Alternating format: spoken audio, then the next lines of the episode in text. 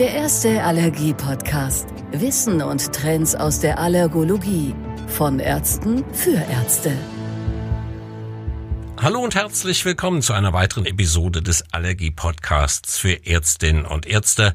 Mein Name ist Dieter Hack. Nun, die Kommunikation zwischen Arzt und Patient, die, ja, die ist ja nicht immer ganz so einfach. Sie gehört aber andererseits zum Alltag eines jeden Mediziners und ist auch letztlich entscheidend für den Behandlungserfolg. Doch jedes Gespräch ist anders und bringt neue Herausforderungen mit sich. Worauf sollte man also als Ärztin, als Arzt für die eigene Zufriedenheit und natürlich die des Patienten achten? Darüber spreche ich heute mit einem Experten, der sich intensiv mit diesen Fragen beschäftigt hat und es auch immer noch tut. Herzlich willkommen, Dr. Henning Kote. Hallo, Herr Kote. Ich grüße Sie. Hallo.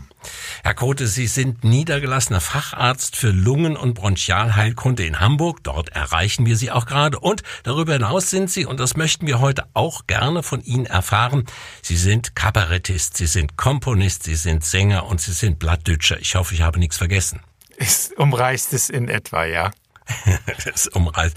Sie halten seit Jahren Vorträge zum Thema Arzt-Patienten-Kommunikation und geben auch Workshops zu diesem Thema, zu dieser Thematik. Was hat Sie denn bewogen, sich so intensiv mit dieser Thematik auseinanderzusetzen? Das liegt ehrlicherweise in dem, wie Sie schon gesagt haben, in meiner Biografie begründet. Ich habe halt am Anfang Medizin studiert und nach dem Physikum parallel Musik, und zwar klassischen Gesang. Jetzt werden Sie denken, wow, das ist ja mal was. Und dann habe ich irgendwann das Bühnenleben im Theater in Lübeck begonnen und habe parallel in der Uni in Lübeck gearbeitet und habe im Laufe der Jahre gemerkt, diese beiden Berufe haben einfach viel, viel mehr miteinander zu tun, als man denkt. Also für mich als Künstler ist es auf der Bühne einfach immanent, das Publikum innerhalb von wenigen Sekunden äh, von mir zu überzeugen, an mich zu binden oder sie sozusagen zu fesseln. Und ich habe diese Aufgabe, das zu tun. Und ich glaube, dass ich das auch als Arzt tun muss. Ich habe wenige Sekunden, gerade in der Erstsituation, mit dem Patienten eine Ebene zu schaffen, wo der sagt, wow, du bist mein Arzt. Weil das auch so wichtig ist für den Behandlungserfolg. Absolut. Sie gucken Sie sich an, zu wem gehen Sie, wem vertrauen Sie, ähm, wem hören Sie zu, mit wem sind Sie bereit, eine Wegstrecke bei einer Erkrankung zu gehen. Das ist ja ein sehr intimes und sehr vertrautes Verhältnis und ich glaube, das entscheidet sich innerhalb von, ja, von ein paar ich möchte sagen, fast Sekunden, wahrscheinlich Minuten. Und danach können Sie anfangen, das Ganze dann in entsprechender Weise aufzuarbeiten. Und ich glaube, das hat sich eben im Laufe der Jahre geändert. Sie wissen alle, wenn heute jemand mit einer Erkrankung konfrontiert ist, was macht er als erstes? Er guckt im Netz, Dr. Google. Und das heißt, der Kittel, nicht wahr, dieser Gott in Weiß, diese Generation ist weg. Das heißt, wir müssen an die Stelle dieser vermeintlichen Autorität, man kann sich fragen, ob sie je bestanden hat, äh, müssen wir etwas anderes setzen, ein kooperatives Moment, etwas, wo der Patient eben das Gefühl hat, ja, wie bei einem Coaching fast, mit ihnen zusammen durchgehen zu können und das eben auch zu wollen. Und ich glaube, das ist das, was sie primär äh, in dieser Eingangssituation und nachher natürlich auch ähm, mit dem Patienten etablieren müssen, um ihn dann entsprechend begleiten zu können. Ja gut, kann man das äh, vielleicht so ein bisschen damit vergleichen wie der Placebo-Effekt, wenn ich meinem Arzt vertraue und glaube, der macht's, der kann's, der hat es drauf. Das ist äh, was ganz anderes, als ich denke, naja, ob der, ob das mal so richtig ist.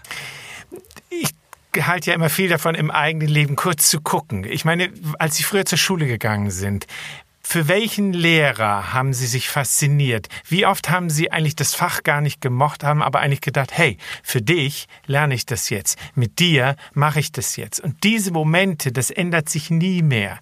Das heißt, Sie müssen im Grunde genommen neben der normalen Situation, dass Sie dem Patienten die ganzen Fakten und das ganze Krankheitsgeschehen deutlich machen und ihm klar machen, äh, das und das und das steht jetzt vor dir, müssen Sie eben die ganze Zeit gucken, sozusagen diese Ebene zu halten. Und wenn er dann hinterher sagt, weißt du was, eigentlich wollte ich es nicht, aber ich mache es jetzt eigentlich für dich, beziehungsweise das ist ja nur ein Teil der Wahrheit. Ich tue es, weil du dabei bist. Ich habe neulich ein kleines Ding gemacht, so auf Plattdeutsch. Sie haben es ja eben gesagt, da ging es um die Impfung, habe diese Impfung erklärt und da habe ich hinterher einfach Mails gekriegt von Menschen, die ich überhaupt noch nie gesprochen habe und die haben hinterher zu mir gesagt, weißt du was, weil du es jetzt so erklärt hast, nun mag ich das. Also nun mache ich das.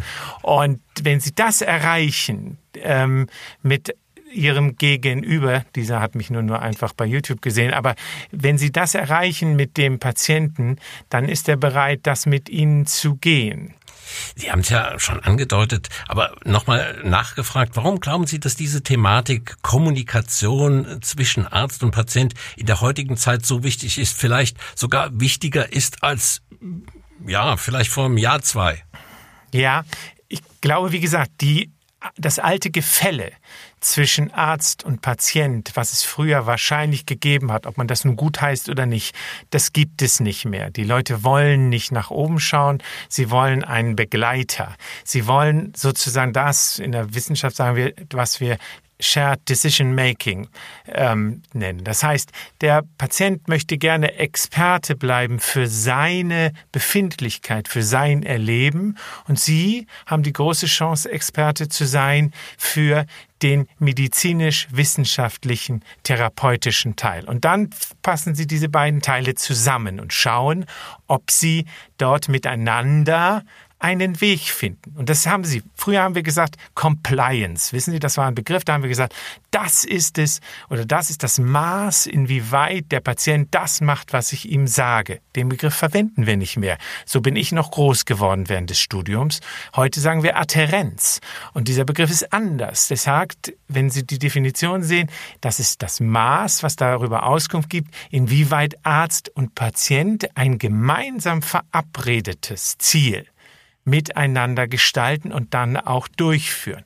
Das heißt, dieses ursprüngliche Ungleichgewicht, das gibt es nicht mehr und ist auch nicht mehr gewollt. Wenn Sie heutzutage ins Fitnessstudio gehen, Sie wollen nicht jemanden, der Sie wie paramilitärisch sozusagen äh, über die entsprechenden oder durch die Geräte peitscht. Nein, sie wollen einen motivierenden, einen Menschen, wo sie sagen, wow, jetzt und jetzt mache ich. Und der soll sie sozusagen eine Teil mitnehmen, wenn sie nicht mehr können, aber eine Teil möchte der Patient oder derjenige, der da mit ihnen jetzt dann durch diese Therapie geht, der möchte das auch alleine gehen. Und ich glaube, dieses Moment ist viel, viel größer geworden und deswegen müssen wir uns einfach umstellen, beziehungsweise eigentlich hätten wir es schon lange tun müssen, aber es ist höchste Zeit, denn sonst verlieren wir, und das sagen ja die Statistiken ganz klar, wir verlieren einen großen Teil der Patienten schon bei der täglichen Einnahme, was weiß ich, einer Allergietablette zum Beispiel. Und die Dropout-Raten sprechen dafür. Das ist einfach das große Problem. Sie erreichen denjenigen nicht mehr und der haut ihn im Grunde genommen ab. Der kommt dann noch zur Kontrolle, aber im Grunde genommen absolviert er irgendwas und ist nicht mehr mit dabei. Ich habe es eingangs schon erwähnt, Sie halten Vorträge zum Thema Arzt-Patienten-Kommunikation, Sie geben Workshops. Was sind denn wichtige Inhalte, die Sie dem medizinischen Personal, also Ärztinnen, Ärzten und den medizinischen Fachangestellten vermitteln möchten? Was sind denn so Kernbotschaften oder so, wo Sie sagen, Mensch, das müsst ihr machen? Mhm. Also ich gehe häufig in den, in den Workshops, natürlich fängt man mit ganz einfachen Trainings an, sagt einfach mal, wie betrittst du den Raum? Wie machst du das? Wo bist du? Bist du noch halb zu Hause? Hast du das, was wir Präsenz nennen? Auf der Bühne ist es das. Warum gucken sie den einen an und den anderen nicht? Da agieren, weiß ich nicht, fünf Leute und einer sticht heraus. Was hat der? Und das versuchen wir dann so zu erarbeiten. Wie kann man das machen? Überatmung, über irgendwelche Dinge, wo man den Leuten zeigt, wie man sozusagen hier und jetzt da ist. So, das sind Eingangssituationen. Das ist Workshops, sind Workshop-Geschichten. Dann versucht man ihnen deutlich zu machen, was ist verbal, was ist nonverbal. Sie wissen, wie viel, nämlich 70 Prozent gehen sozusagen jenseits dessen, was wir eigentlich sagen. Das ist die Mimik, die Gestik, der Tonfall. Und auch das kann man dann mit den Leuten erarbeiten. Des Weiteren, zum Beispiel, wie erklären Sie bestimmte Inhalte? Wie machen Sie das? Ähm, Sie müssen davon ausgehen, dass Sie so und so viele Leute schon ab dem dritten bis vierten Satz, das kann man nachweisen im Rahmen einer Erklärung eines einfachsten Medikaments, sagen wir Aspirin, um irgendwas zu nehmen, was vermeintlich jeder kennt. Sie verlieren schon ab dem dritten, vierten Satz die Leute. Wie kontrollieren Sie das? Ab wann der Patient nicht mehr mit dabei ist? Solche Geschichten. So. Und das kann man Stück für Stück dann mit den Leuten erarbeiten. Und je nachdem, da muss man natürlich immer ähm, reagieren, was dann für Fragen kommen. Also wenn Sie mit onkologischen Ärzten arbeiten, sind die Situationen häufiger gravierender. Die wollen kritische Situationen, wenn es um Leben und Tod geht, die wollen die besprechen. Andere wollen eben eher sowas eben, wie halte ich meinen Patienten bei der Stange? Wie vermittel ich ihm, dass er äh, eventuell nicht ganz das Ziel erreicht hat, was wir zusammen erarbeitet haben. Da müssen Sie dann entsprechend wie so eine Art Modul immer darauf reagieren. Aber Sie fangen richtig an, dass Sie sagen, hey, wenn der Patient reinkommt, wo stehst du? Wo sitzt du? Sitzt du hinter deiner Screen? Wie hast du dich eigentlich dort eingemauert? Bist du wirklich offen für deinen Patienten oder gibst du deinen letzten Patienten noch ein? Und so fangen Sie an, Stück für Stück die Alltagssituation der Kolleginnen und Kollegen äh, aufzudröseln und natürlich erreichen sie mit der einen oder anderen Botschaft auch mal keinen, aber es gibt fast nie die Situation, dass die Leute nicht hinterher rausgehen und sagen, wow, da habe ich noch gar nicht drüber nachgedacht. Oder dieses, das mache ich Montag, meist sind ja diese Workshops am Wochenende, das versuche ich Montag mal. Ich weiß auch schon bei wem. Und wenn Sie das erreicht haben, dann haben Sie, ja, haben Sie den einen oder anderen, der Lust hat, sich da wieder mit zu beschäftigen. In diesen Vorträgen, in diesen Workshops vor allen Dingen zeigen Sie aber auch Defizite auf. Sie sagen Ihren Kollegen, das ist vielleicht nicht so ganz toll, wie er das macht. Sie halten Ihren Kolleginnen und Kollegen sozusagen den Spiegel vors Gesicht und sagen ihnen, das müsst ihr besser machen. Wird Ihnen das manchmal übel, übel genommen?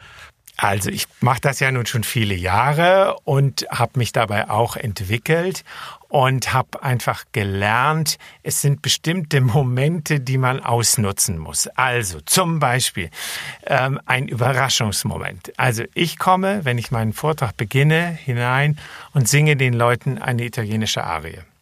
Und zwar volles Rohr, so richtig, dass es scheppert. So, ne, dass die Leute wirklich sagen, wow, da habe ich auch nicht mit gerechnet.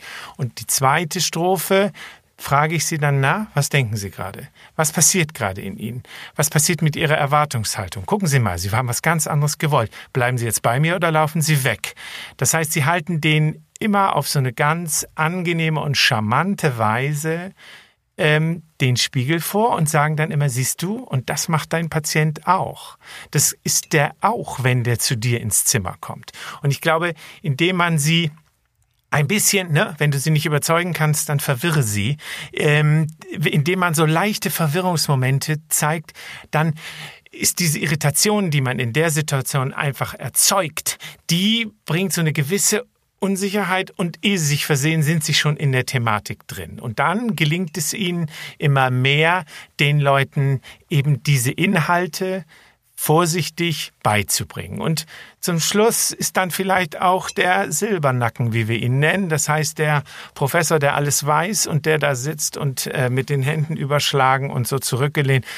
Wenn Sie dem dann vielleicht auch noch mal ein Lächeln hervorzaubern können, dann haben Sie vielleicht dann zum Schluss auch den erreicht. Und ich glaube, das ist das, worum es Ihnen einfach geht. Es fällt mir deswegen leichter, weil ich absolut im Geschehen bin ich will nicht sagen, aber wenn ein Psychologe vor, einem, vor den Medizinern steht, der bestimmt das eine oder andere besser weiß, da bleibt immer dieses, ja, ja, du kannst ja viel erzählen. Ja, ja, du weißt ja gar nicht, wie das ist, wenn du nur 90 Sekunden oder was weiß ich, wie viele Minuten hast. So.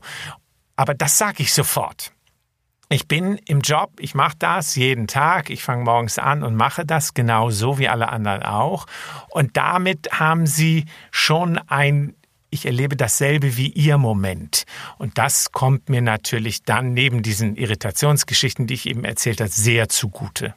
Ja gut, ich stelle mir jetzt äh, gerade vor, ein Kollegin, Kollege von Ihnen ist lange in der Praxis, macht das schon lange, ist erfolgreich, ist auch gut, weiß, wovon er spricht. Aber wie kann er sich denn selbst überprüfen? Wie kann er sich denn selbst auf den Prüfstand stellen? Wie komme ich bei meinen Patienten an? Mache ich da alles richtig? Also wir reden jetzt nicht über Medizin, sondern Kommunikation. Mache mhm. ich da alles richtig? Wo gibt es Ansätze? Was kann ich besser machen? Oder wie können das auch die die Mitarbeitenden, die äh, Kolleginnen, also die die äh, medizinischen Fachangestellten, wie können die das auf die Probe stellen? Geben Sie denen, die das jetzt hören, einen Tipp und sagt, mach das mal so. Mhm. Also, äh, wir alle haben ein haben die sogenannten Problempatienten. Wir alle haben Leute, wo wir sagen, puh, da komme ich schwer ran. So. Und dann gibt es verschiedene, äh, verschiedene Möglichkeiten. Entweder man sagt ganz konfrontativ und sagt, pass mal auf, wir machen das jetzt hier schon ein Jahr lang und ich habe das Gefühl, wir kommen überhaupt nicht zueinander. Wo liegt denn das Problem? Stellen Sie Fragen geben Sie dem Patienten die Möglichkeit, in die aktive Situation zu kommen und seien Sie darauf gefasst, dass das auch dazu führen kann, wenn der loslegt, dass Sie eventuell die ein oder andere Kränkung erfahren und vielleicht denken, wow, so habe ich das noch gar nicht gesehen. Was bildet der sich ein? Damit muss man dann klarkommen. Aber ich mache das dann so, dass er, pass mal auf, Herr Meier, ich habe das Gefühl, immer wenn Sie hier reinkommen, dann läuft hier irgendwas falsch. Sagen Sie mir doch mal, wie ist das für Sie? Was kann ich tun, um das hinzukriegen? Und dann kommen solche Dinge wie, ja, ich weiß doch genau und Sie wollen mir ja sowieso nicht oder Sie können mir ja sowieso nicht helfen. Und dann kommen diese Dinge. Oder Sie fragen einfach mal, wissen Sie was, ich habe das Gefühl, Sie nehmen diese Therapie gar nicht. Ich habe einen Kollegen von mir aus dem UKE, der relativ teure Medikamente bei pulmonaler Hypertonie, das sind sehr teure Medikamente, verteilt. Und der sagt immer, wenn ich ab der dritten, vierten Visite merke, da läuft irgendwas nicht, ich frage die einfach. Und das erzähle ich den Leuten. Ich sage, warum nimmst du deine Medikamente nicht? So, dann sagt er, so und so viel Prozent sagen, nein, das stimmt überhaupt nicht, nur manchmal und so weiter. So, das heißt, gehen Sie offensiv, wie Sie auf einen Freund zugehen wird, gehen Sie auf den zu und setzen ihn und konfrontieren ihn mit diesen Aussagen. So. Und dann bleiben Sie klein. Erzählen Sie ihm nicht, was Sie glauben, was sein Problem ist, sondern lassen Sie ihn kommen und sagen, Mensch, das macht mich völlig verrückt. Ich kann das gar nicht aushalten.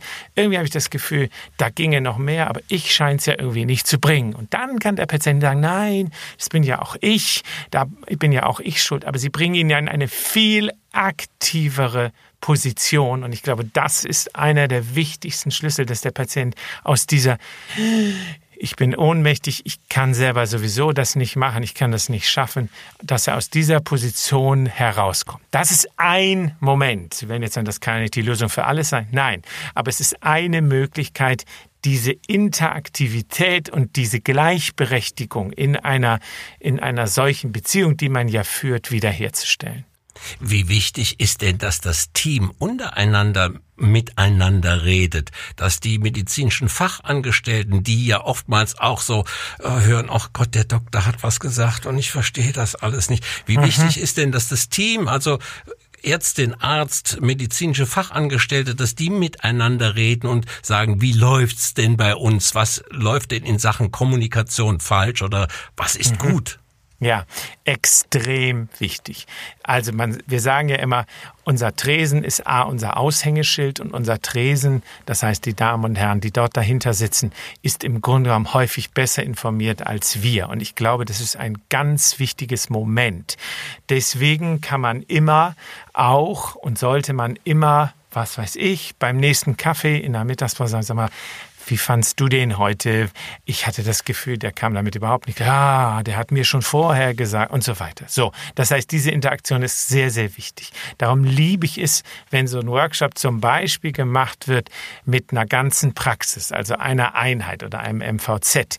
Denn dann kann man solche, kann man solche Situationen wunderbar aufarbeiten und kann eben dann sagen, hey, was braucht ihr da vorne von mir, damit diese Interaktion zwischen uns einfach besser wird. Immer unter der Voraussetzung, dass man bereit ist, als derjenige, der nun die Verantwortung trägt, da auch sehr kooperativ und vor allen Dingen änderungswillig zu sein. Ja gut, jetzt stellen wir uns mal vor, wir, wir, wir beide, also ich war bei Ihnen im Workshop, mhm. bin jetzt niedergelassener Arzt, war mit meinen Kolleginnen und Kollegen da und auch mit medizinischem Fachpersonal. Jetzt sind wir am Ende des Workshops und jetzt sage ich, also Herr Kote, jetzt brauche ich von Ihnen noch eine Botschaft, einen Ratschlag, einen Tipp, den Sie mir mitgeben können, dass ich morgen etwas ändern kann. Was für ein Tipp, was für eine Botschaft, was für einen Ratschlag würden Sie mir geben als Praxisinhaber? Suchen Sie nach Erneuerung. Versuchen Sie neu in den Tag zu gehen. Die Routine ist unser Tod. Ich glaube, dass wir einfach lernen müssen, das ergibt sich bei mir, weil ich so viele Dinge mache. Machen Sie am Wochenende etwas völlig Neues und dann kicken Sie sich montags morgens an und sagen, heute mache ich es so. Geben Sie sich sozusagen irgendeine, wie auch immer. Heute mache ich mal, ich schmeiß meinen Kittel, ich halte sowieso nichts davon, den schmeiße ich heute mal weg. Ich laufe heute mal nur so rum, um eine äußere Hülle, die uns ja scheinbar immer so schützt, mal komplett wegzulassen. Ich guck mal, was dann passiert. Mach mal etwas Neues, ja, was weiß ich. Ähm, und ich glaube, dass solche Dinge ähm, dass solche Dinge wichtig sind. Ich weiß nicht, wenn Sie hinter der Bühne schon mal Schauspieler, Sänger, Sie können aber auch, glaube ich, Sportler angucken, da war ich noch nicht so häufig, wenn die sich motivieren für ihren Tag, beziehungsweise für das, was sie jetzt gleich tun werden. Dann hauen die sich überall hin, dann fangen sie an zu atmen, dann singen sie klar, all das, um sich zu aktivieren. Mach mal sowas und nicht mit einem Kaffee fang an, durch die Gegend zu schlurfen und deinen PC anzuschmeißen und dann den ersten Patienten zu sehen.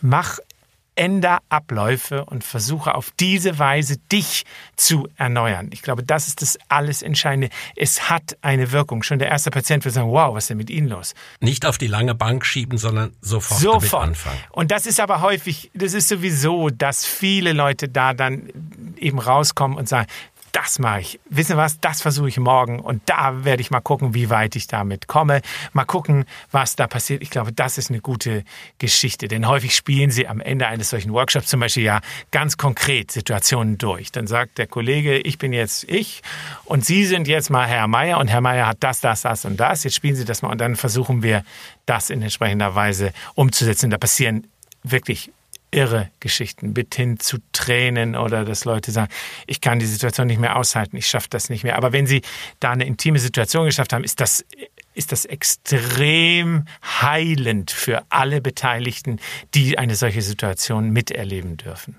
Herr Kote, wenn ich jetzt nach dem Gespräch an so einem Workshop teilgenommen hätte, ich könnte den nächsten Tag kaum erwarten, heranzugehen und, und was zu ändern. Herr Kote, vielen, vielen Dank für das Gespräch. Ja. Es hat ganz viel Spaß gemacht und ich glaube, da kann man ganz, ganz viel rausnehmen. Wenn man auch nicht alles ändert, aber ein bisschen was ist ja immer drin, mal zart anfangen. Vielleicht darf ich Ihnen aber zum Abschluss noch eine letzte Frage stellen. Wie eingangs erwähnt, sind Sie ja Arzt auf der einen Seite, aber auch Kabarettist. Hilft Ihnen das, um im einen oder anderen Fall besser mit belastenden Situationen in Ihrer Praxis, in Ihrem Beruf umzugehen? Dass Sie auch die andere Seite haben? Ja, auf jeden Fall. Ja. Also Kabarettist äh, ist natürlich die Seite, die Abstand schafft, die Humor reinbringt. Ich bin dafür bekannt, dass ich meine, ich mache viel Onkologie, ich lebe, bin, arbeite in einem onkologischen Zentrum. Das heißt, da ist ja, würde man sagen, eigentlich nicht so viel Chance zu lachen. Aber es ist, Sie können wenn Sie sich das Ziel setzen, jeden Patienten einmal zum Lachen zu bringen, das ist und muss einfach unser Ziel sein. Und da ist fast alles erlaubt. Und zwar viel, viel mehr. Wenn Sie glauben, Sie haben die Grenze erreicht, dann können Sie einfach, können, können Sie ruhig noch eine Schippe draufsetzen. Und für den Patienten ist es so erleichternd häufig.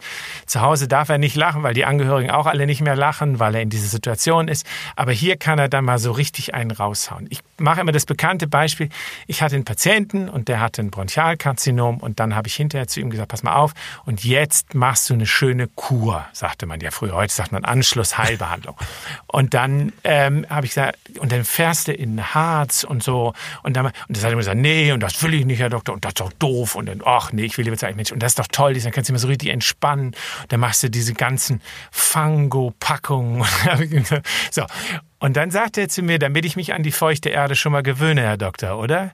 Und das sind Situationen, wir haben beide Tränen gelacht. Wenn Sie das erreichen, dass der Patient Ihnen so einen raushaut. Und ich habe gesagt, wow, es ist selten, dass man mich sprachlos erlebt, aber den darf ich mitnehmen. Und das ist so etwas, so, und wenn Sie diese Ebene haben mit Ihrem Patienten, deswegen müssen Sie nicht gleich mit ihm Bier trinken, das können Sie gar nicht, das müssen Sie auch nicht. Aber wenn Sie so eine Ebene haben, dass das erlaubt ist, dann haben Sie, glaube ich, einfach viel gewonnen und der hat einfach Freude, mit Ihnen durch irgendwelche Situationen zu gehen. Also an Ihren Schilderungen oder an Ihrer Schilderung höre ich und entnehme ich auch, es hilft Ihnen, also es hilft dem Patienten natürlich, das haben Sie gerade beschrieben, ja. aber es hilft Ihnen ja auch, Sie haben ja auch zum Schluss Tränen gelacht. Ja, und es macht einfach sehr viel mehr Spaß, wenn die Leute sagen, ich habe immer Angst, in dieses Haus zu gehen, aber zu ihnen komme ich trotzdem gerne. Ich meine, hey, wollen wir mehr? Das narzisstische Seelchen will auch geküsst werden. Und das ist doch gut, das ist doch wunderbar. Und es macht einfach viel mehr Freude. Herr Krute, Sie haben es gesagt, es macht Spaß. Es hat Spaß gemacht, mit Ihnen zu sprechen. Vielen, vielen Dank für das Gespräch. Ich danke. Grüße nach Hamburg. Ihnen alles Gute und behalten Sie sich Ihren Humor und natürlich auch den Zugang und das Arztgespräch, dass das immer so funktioniert, auch in Ihren Workshops, wie Sie sich das vorstellen. Ich danke Ihnen. Ja, danke an natürlich auch unsere Hörerinnen und Hörer. Schön, dass Sie wieder dabei waren bei dieser neuen Episode des Allergie-Podcasts für Ärztinnen und Ärzte. Wenn Sie mögen, seien Sie doch auch bei der nächsten Ausgabe wieder dabei. Ich würde mich freuen. Für heute verabschiede ich mich, sage Tschüss, Servus und Bye bye. Ihr Dieter Haag. Der erste Allergie-Podcast. Wissen und Trends aus der Allergologie. Von Ärzten für Ärzte.